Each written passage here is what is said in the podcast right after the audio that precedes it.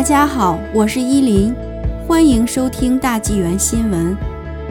开车火大，民调显示，百分之九十五司机承认有路怒行为。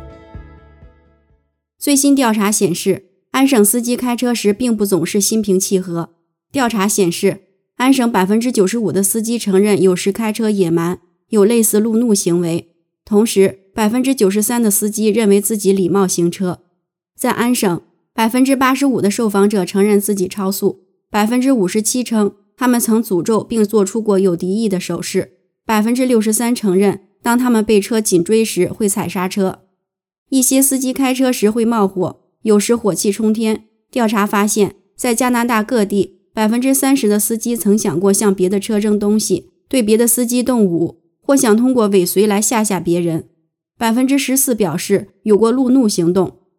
Insurance Hotline 网站的保险专家托马斯说：“这个数据有点可怕。想想看，每十辆车中就有三辆想过要路怒。”托马斯不确定司机们为什么火大，但他表示，也许在封锁一年之后，人们对一切都失去了耐心。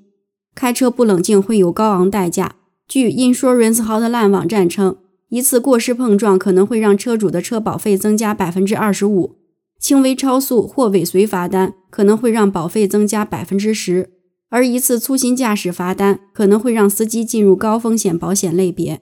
托马斯解释，高风险意味着你的驾驶记录很差，没有一家普通保险公司愿意为你投保，你必须到一家专门做高风险司机保险生意的特殊公司投保。他说，在未来三年，粗心驾驶的费用可能会使车主的车保费增高一倍。如何在开车时保持冷静呢？托马斯建议，开车前做点计划会大有帮助。司机可以在地图上标出路线，检查路上施工情况，并早点离开。托马斯说：“如果有人在你附近或周围野蛮行车，请避让，让他们去吧。没有什么比在路上发生事故更有风险。”这项在线调查是 l a z y 调查公司为 InsuranceHotline.com 网站所做。这项调查日期是从四月二日至四日。共有一千五百二十二名受访者参与。